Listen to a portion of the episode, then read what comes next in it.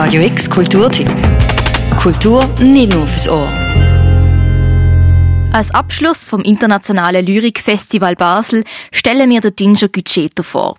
Der 44-jährige Theatermacher, Lyriker und Verleger lebt in Nettetal in der Nähe von Mönchengladbach. Am Wochenende hat er am Lyrikfestival einen Workshop geleitet und ist auf dem Podium gestanden. Speziell mit seinem Gedichtband Mein Prinz, ich bin das Ghetto. 2021 erschienen im selber geführten Elif Verlag. Janina Lappard hat ihn in Basel getroffen. Dinja Gijeta, wir sitzen hier in einer Hotel-Lounge. Früh um neun hast du gesagt, doch, das ist deine Zeit. Um sieben bist du aktiv, um neun bist du startklar für den Tag. Ich würde mal sagen, klischeehaft für ein Künstlerleben als Poet. Ist das nicht eine ungewöhnliche Zeit, so früh den Tag zu starten?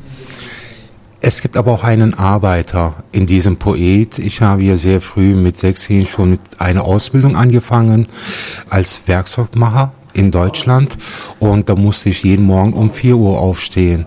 Und die Einstellung ist so, äh, also die ganze Formatierung in meinem Körper. Deshalb äh, heute noch stehe ich spätestens um 6 Uhr auf ne? und beginne mit der Verlagsarbeit. Äh, schreiben, das geht bei mir tatsächlich fast nur nachts, ne, wenn ich allein bin. Dein Leben als Poet, als Herausgeber, aber du bist ja auch Gabelstapelfahrer. Den Beruf als äh, Gabelstaplerfahrer äh, habe ich aufgegeben, musste ich aufgeben, weil die äh, Firma Insolvenz gegangen ist. Äh, auf der anderen Seite, Janina, ich hatte in diesem Lager auch einen Schreibtisch, äh, den mir meine Chefin zur Verfügung gestellt hat. Äh, in all diesen freien Stunden, wo wir auf die Lkw-Fahrer warten mussten, habe ich auch an meinen Texten geschrieben. Ist hier das Ganze so Verleger oder Autor, Poet? ich bin ein Geschichtenerzähler. Ob es meine Texte sind oder die Texte von anderen Kolleginnen, für mich ist es die gleiche Quelle. Und dann kommt natürlich meine Position, meine Rolle als Vater, ich sag mal so, meine Lieblingsrolle. Auf alles andere würde ich verzichten, aber äh, als Vater fühle ich mich in diesem Leben am besten. Wann kommst du zum kreativen Schaffen? Also der Moment entscheidet und manchmal wird so eine Notiz genommen und später wird dieses Notiz wieder ergänzt, erweitert. Äh, manchmal kommt ein komplettes Gedicht ganz von allein hm?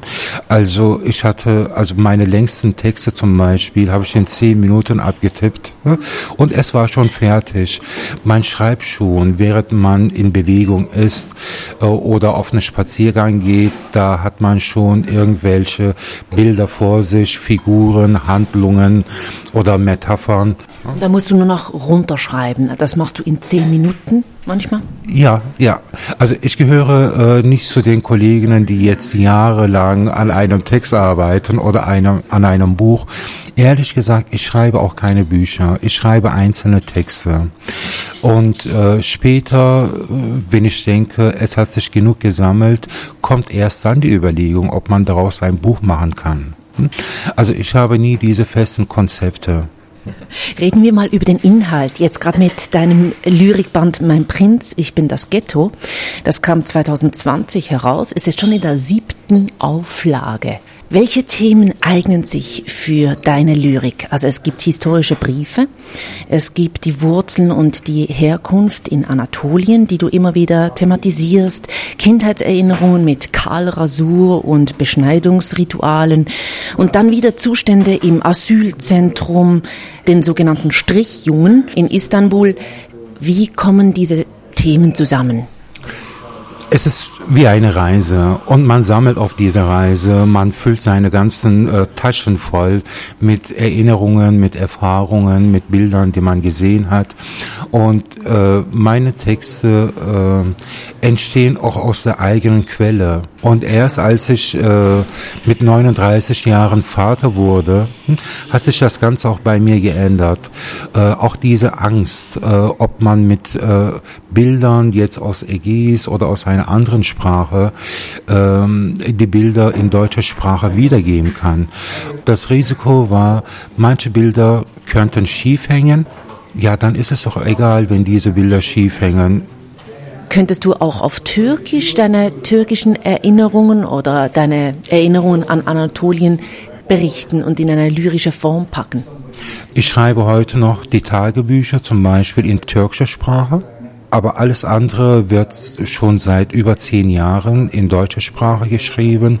Ich habe ein Lieblingsgedicht in Mein Prinz, ich bin das Ghetto. Und zwar auf Seite 66. Du beginnst mit einer Alltagserfahrung, mit einer Begegnung und das stellst du in einen ganz großen Zusammenhang. Magst du spontan diesen Text hier lesen? Okay. Im Winter warf ich meine Brottüte in eine am Straßenrand stehende Blautonne. Nach zwei Schritten hörte ich eine eiskalte Stimme aus einem der Fenster. Das wird eine Anzeige geben. Sie haben meinen Besitz ohne Erlaubnis verwendet. Glauben Sie nicht, dass Sie sich hier alles erlauben dürfen. Ich sah in die eiskalten Augen des Mannes. Ich sah die Angst, die Aggression. Ich sah den besitzsüchtigen Blick, der ein Leben der Buchhaltung gewidmet hat. Ich sah dich, Deutschland. Eine Brottüte wurde auf einmal die inakzeptable Last der Welt. Das hast du mit deinen Menschen gemacht, Deutschland. Ende des Jahres hast du mit Milliarden Überschuss geprollt. Kannst du dich an diese Schlagzeilen erinnern? Und was war die Rechnung dafür?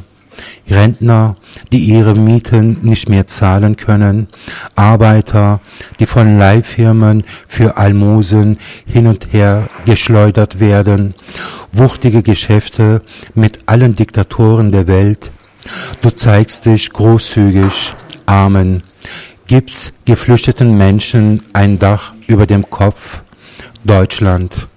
Diese Menschen sind vor Panzern geflohen, die du produziert hast. Vielen lieben Dank, Dinscher. Ich habe zu danken. Für Radio X, Janina Lapart. Radio X Kulturtipp. Jeden Tag mehr. Kontrast.